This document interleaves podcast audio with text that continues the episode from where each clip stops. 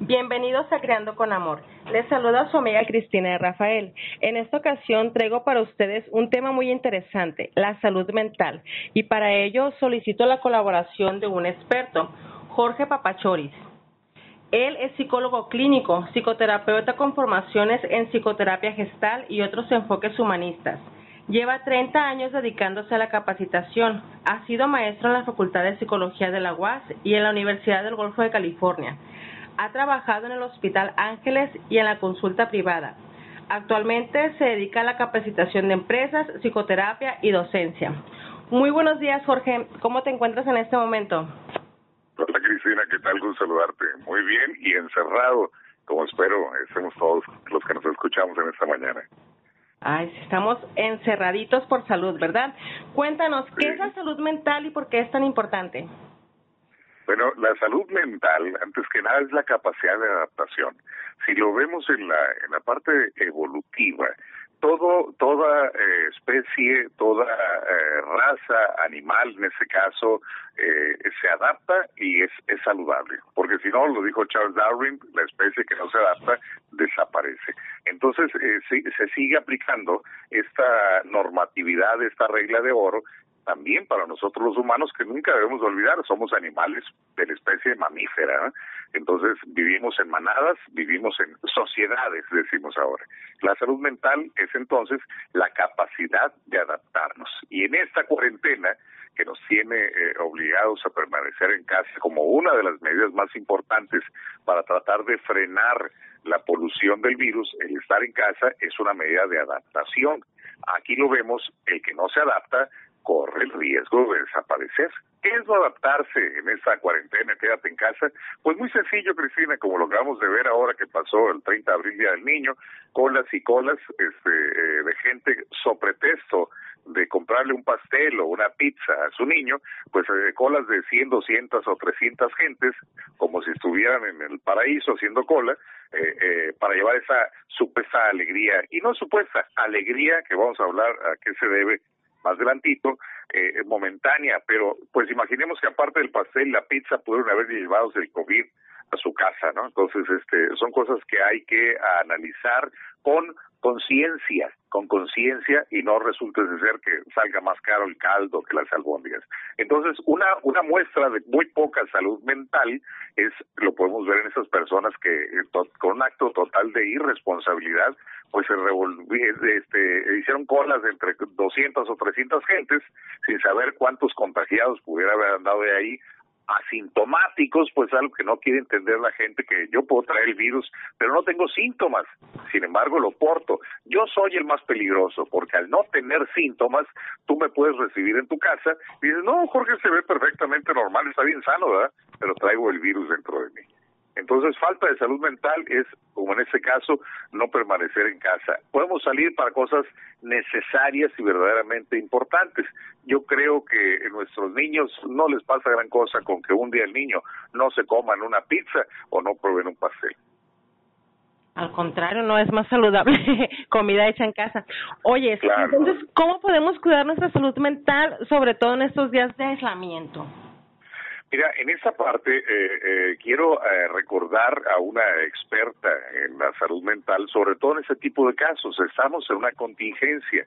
Entonces, esto, ¿qué viene a ser el hecho de tener que estar encerrados en casa? Pues viene a ser un proceso de duelo, como lo dijera Elizabeth Kubler-Ross. El proceso de duelo, ¿por qué? Porque no solo el duelo se manifiesta cuando yo perdí a una persona importante, a un ser querido, también se manifiesta cuando pierdo el trabajo. Y lo vamos a ver, Cristina, ¿eh? Lo vamos a ver con gravedad, ya lo estamos viendo sutilmente, pero lo vamos a ver con gravedad cuando las empresas próximamente empiecen a, desaparecer y yo me quede sin trabajo. Ese será un duelo. Me quedo sin trabajo, simple, eh, perdón, en duelo simplemente porque perdí mi libertad. La sensación de, de que yo puedo hacer lo que yo quiera, salir cuando yo quiera, lugares que yo quiera, ese ya es un proceso de duelo y lo establece Elizabeth Kubler-Ross en, en, cinco etapas, ¿no? Entonces, ¿cómo, cómo es la manifestación eh, y se aplica eh, las cinco etapas del duelo de Elizabeth Kubler-Ross? Pues estamos en la primera, eh, eh, este, Cristina, que es la de la, negación. No, no pasa nada, no pasa nada. Y luego hay gente, hay gente eh, eh, que, que todavía quiere racionalizar la negación y te dice, a ver Cristina, ¿cuántos muertos has visto tú que se mueran del, del coronavirus? Y te agarren curva, ¿no? No, pues realmente ninguno. Pues qué bueno que no hayas visto ninguno porque ese que viste te pudo haber contagiado, ¿no? Entonces eh, es una forma de negación. No, no pasa nada no pasa nada, ¿no? Entonces, los sinaloenses estamos dando las mayores muestras de que somos eh, eh, personas de alta negación, de que evitamos la realidad, así como hemos aprendido a evitar eh, y a que no nos duela la realidad de nuestra inseguridad, de nuestra violencia, de nuestras balaceras, de nuestro narcotráfico, y lo negamos para vivir en adaptación de una buena manera, ¿no? No, pues aquí no pasa nada pero entonces se refleja eso, ¿no? Viene el coronavirus y seguimos aplicando la misma receta de que en Sinaloa no pasa nada y entonces yo sigo saliendo a comprar la pizza y el pastel porque aquí no pasa nada, ¿no? Es como si estuvieran las balaceras de los narcos afuera, yo digo, no, no pasa nada, pues anda el, coronavirus afuera y digo, no pasa nada, voy a cola con 300 y más por una pizza o un pastel. Entonces, esa es una de las etapas donde aplica. Estamos en negación y estamos en gran en gran peligro. Entonces, yo puedo negar este eh, implícitamente, no pasa nada, pero hay gente que niega explícitamente y dice, bueno, sí, sí hay coronavirus, pero a mí no me da, a mí no me va a pegar, yo no me voy a contagiar. Y entonces sigue igual este en ese reto a las figuras de autoridad que dice la autoridad no salgas y yo digo ajá pero sí salgo no sigue siendo una forma de, de, negación. La segunda etapa otra de las etapas sí que dice este, Elizabeth Kubler Ross es la etapa de la ira no quien ya perdió a un ser querido entra en la siguiente etapa que es la de la ira, el coraje. Y entonces empezamos a ver en las redes a la gente que ya desafortunadamente perdió a un ser querido y empieza a enojarse. ¿Y cómo se manifiesta? Pues se enoja contra el gobierno, se enoja contra las dependencias de salud, se enoja contra alguien que pudo haberlo contagiado, se enoja contra los supermercados porque pues tienen a la gente trabajando ahí pero no las tienen con todas las normas de seguridad y no saben si alguno de sus empleados está eh, contagiado y todo se delante de las frutas o las verduras, porque aparte pues eso implica que ir al súper, que tenemos que hacer el súper, pues es el triple trabajo llegar y lavar cada cosa, ¿no? O desinfectarla. Otra de las etapas es la ira y se enoja y es bien sencillo, te metes a las redes y empiezas a ver ya la gente enojada renegando del sistema, renegando de la de la tardía a esa actividad del gobierno y entonces empieza a echar las culpas. La siguiente etapa que habla Elizabeth Julia Ross, la tercera, que no es en este orden, ¿no? Lo podemos vivir de diferentes maneras, la etapa de la depresión. Se entristecen porque no pueden salir. Quienes no perdieron a un ser querido, afortunadamente, pues sí se entristece porque no puede salir. Y entonces entra en esa etapa de depresión y no necesariamente es la depresión eh, fisiológica que conocemos normalmente y para la cual podemos este eh, tomar antidepresivos o acudir a, psicoterapia. Es la depresión de que, pues, ¿qué hago? Duermo mucho, este, veo la televisión en exceso, eh, y sigo simplemente buscando maneras de cómo quemar el tiempo o, más absurdamente, como luego decimos, matar el tiempo, ¿no? El tiempo no lo mata a nadie, nosotros nos mata, a nosotros mata el tiempo, ¿no? Entonces es una forma de estar deprimidos en esta cuarentena, simplemente durmiendo en exceso, viendo televisión en exceso, o la otra, relacionándonos mal en exceso con nuestros seres queridos, nuestra nuestra familia, peleando más de lo acostumbrado con nuestra pareja, regañando más de lo acostumbrado a nuestros hijos o a las personas que viven con nosotros, que en, todas las formas es una manifestación pues eh, de la depresión, este, una forma de neurosis, ¿no? Me vuelvo iracundo, me vuelvo este intolerante, más de lo normal, y es una forma de estar deprimido. Deprimido no es solamente aquel que está en la cama o que está entristecido. Una persona con mucho coraje puede ser un síntoma de depresión. Y la siguiente va a ser la, la aceptación, ¿no? La aceptación de decir, bueno, ya estoy aquí, este, ¿qué puedo hacer? Eh, eh, y la mejor etapa es decir, bueno, entonces este, voy a volverme creativo, voy a leer más, porque en vez de, eh, de no estar viendo todos los noticieros en, en la televisión, en la radio, en los medios de cuántos fallecidos, cuántos contagiados, no leo un libro ¿Por qué no estudio sobre mi profesión? ¿Por qué no investigo en Internet sobre, sobre mi actividad profesional? Esa sería la parte de la salud mental, poder adaptarme y aceptarla. Pero eh, yo me estoy brincando una, que es la, la de la negociación. La tercera etapa de la negociación, eh, que curiosamente eh, todos hemos vivido ya también, es este cuando empezamos a, a negociar con la con la con la situación difícil, en este caso con el coronavirus, ¿no? Y te ha tocado un vecino haber recibido unos 100 o 200 mensajes, haz gárgaras de sal, haz gárgaras con agua caliente, el virus se muere con la temperatura de veintitantos grados, este, haz agua, este, gárgaras con vinagre, y no salió el, el suato del Donald Trump de decir, bueno, pues después dijo que había sido en, en, en broma, ¿no? Pero pues es que pues mátalo con Lysol, ¿no? O toma, toma cloro, ¿no? Y hubo gente que desafortunadamente de esa falta de sentido común lo hizo y se reportaron casi 200 gentes intoxicadas por estos solventes y, y, Lysol y cloro ¿no? en Estados Unidos. Es, otra etapa, ¿no? Lo podemos hacer de esa manera o también otra etapa de tratar de negociar con, con ese eh, monstruo, con ese demonio, pues está la parte religiosa, ¿no?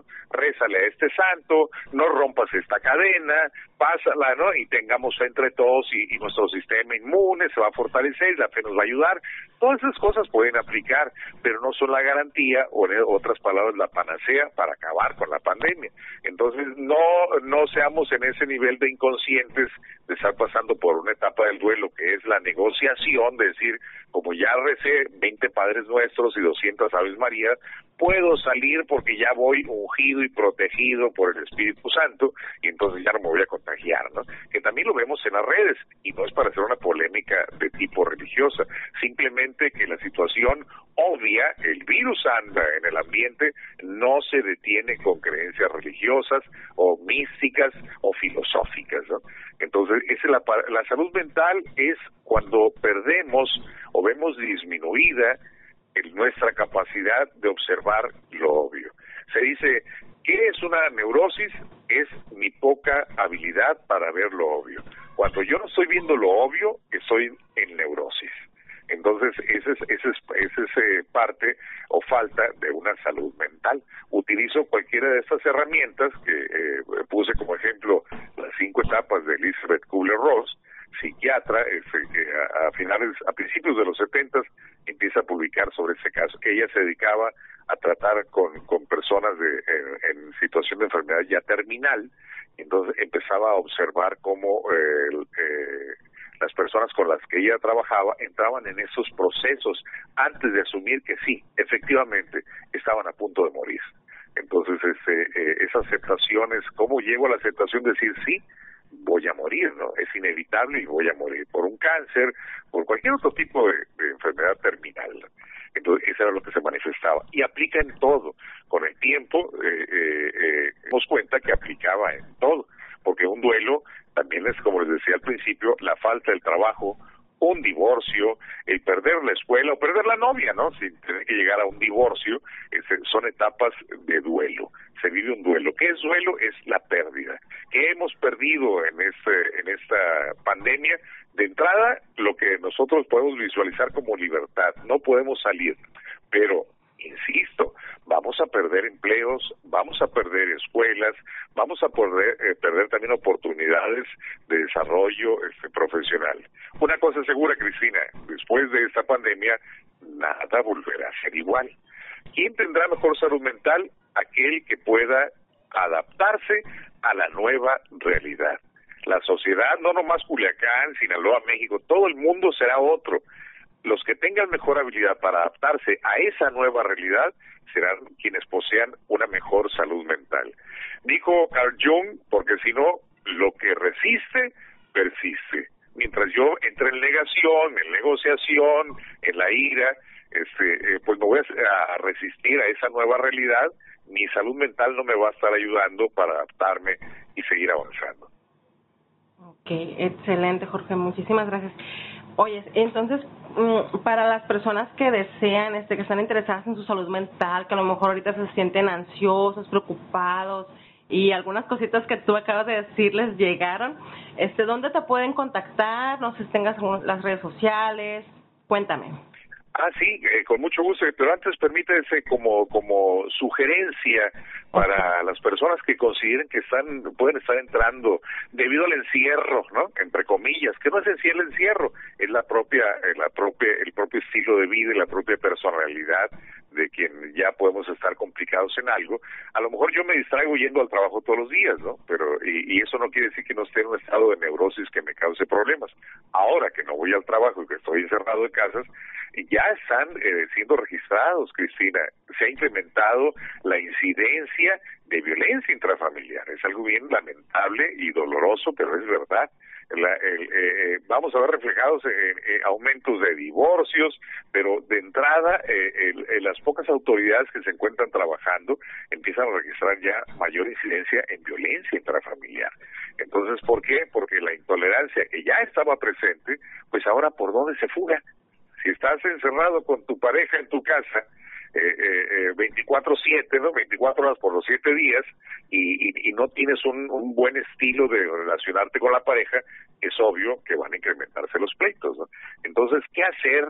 ¿Qué intentar hacer? Antes que nada es el diálogo interno darme cuenta de cuál es mi situación, respirar, este, eh, escuchar música tranquilizadora y darme cuenta de la situación, que por más que yo me enoje, la situación que está, está, no la voy a cambiar. La otra es en, intentar un diálogo, como de hacer una tregua, ¿no? Si mi situación es conflictiva de pareja, hay que hacer una tregua con la pareja. Hay que hacer una tregua con los hijos. Hijos, este, vamos a estar aquí reunidos en la casa todos los días, a todas horas, cada quien que haga su tarea, y la otra eh, eh, que ayude con la limpieza del hogar, y la otra es buscar eh, el esparcimiento personal. Hay que, bueno, si la televisión es lo único que se me ocurre, y no se me ocurre más, pues ni modo, ¿no? Hay que ver más tele. Pero sí puedo leer más, sí puedo tener actividades de manualidades. Imagínate que, pues, tenías un, un este, ¿cómo se llama? Las piecitas que armas el rompecabezas de 300 piezas, ¿no? Pues hoy es el momento de, de, acomodarlas, ¿no? Yo te voy a compartir rapidito, Cristina. tengo, eh, tenía, tenía unos 50 mil archivos, y no te exagero, ¿eh? Ah. De PDFs, de libros que fui guardando hace 30 años, ¿no? Eh, archivos que fui y los tenía un disco duro, el disco duro iba, cambiaba de disco duro, los pasaba por otro lado, pues tengo unos 15 días, 18 días dedicándole buen tiempo, casi a diario, a revisar los PDFs y he borrado este algunos 30 mil novelas de ciencia ficción, novelas de revistas, y me he ido quedando con la carnita, ¿no? Lo que me interesa en cuanto a lo que es mi actividad y me paso horas en la televisión, pero no chateando, sino acomodando, acomodando la información como para ese tipo de casos, ¿no? Como bien sabes, me dedico a la capacitación aparte de la psicoterapia privada, entonces la capacitación pues se requiere material para trabajar en todo eso. Y con lo otro que me haces el favor de preguntarme, pues bueno, mi correo es el apellido papachoris@hotmail.com así como suena, ¿no? Yo les digo, este, luego se ríen, pero para que no se les olvide, papachoris es como papas con chorizo, ¿no? P-A-P-A-C-H, O-G-D-I-S, papas con chorizo, papachoris arroba hotmail.com. Y pues estoy en el Facebook, estoy, este, eh, eh, pues es las redes donde básicamente estoy, eventualmente no entro al, al a las demás pero ese es, ese es el correo y, y ahí está en el Facebook también. Entonces, si alguien necesitara establecer algún contacto, pues vía correo, vía correo puede ser. Y la otra, pues, pues, pues ¿qué puede pasar? Este, les comparto mi número celular, también se pueden hacer, estamos haciendo este, psicoterapia ahora que hay que mantener la sana distancia, pues psicoterapia vía el Zoom o vía el WhatsApp, entonces, eh, si alguien se lo ofreciera, con gusto le comparto mi celular 6677 510080. 6677-510080. Mi celular es sus Correcto. ¿Alguna pregunta o algo que quieras más que preguntar, Cristina? Creo que todo lo que nos has dicho está muy completo desde adaptarnos con, con Darwin. Este, los tips que nos diste para las familias son súper interesantes.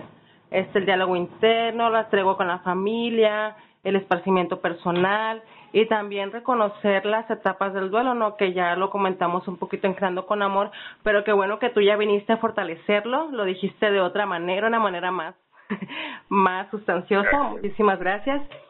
Y pues... Ya, ya la otra, perdón, si en alguna otra ocasión hay oportunidad me invitas, podemos hablar de, por ejemplo, eh, las emociones, cómo se producen y cómo se, elaboran los sentimientos, como para estar un poquito más en, en, contexto y, en control del autocontrol. ¿no? La inteligencia emocional es otro de los temas importantes que nos, que nos facilitan el autoconocimiento y el autocontrol. Entonces yo creo que hay tanto ya en Internet y es gratis que la primera recomendación sería buscar un buen libro en internet, en PDF, y, aprovechar algo de tiempo para leer. Claro que sí. Ay, no, qué padre, Jorge. Pues muchísimas gracias. Este, esperemos que nos puedas este, acompañar en otra ocasión con inteligencia emocional. Y Creando con Amor te da, te agradece tu participación en esta ocasión. Al contrario, sí. Este, esperamos que esto, yo creo que sí, haya sido del agrado de nuestros escuchas eh, a ti que nos estás escuchando desde tu iPhone, desde tu iPad, no olvides compartir este mensaje con tus seres queridos. Creo que les va a servir muchísimo en estos tiempos de aislamiento. Gracias, Jorge, de nuevo. Recordamos el teléfono es 6677-510080. Es correcto, Lucina. Sí, muchísimas gracias a todos. Gracias, Jorge. Nos vemos en la próxima. Un abrazo. Bye. Bye, bye.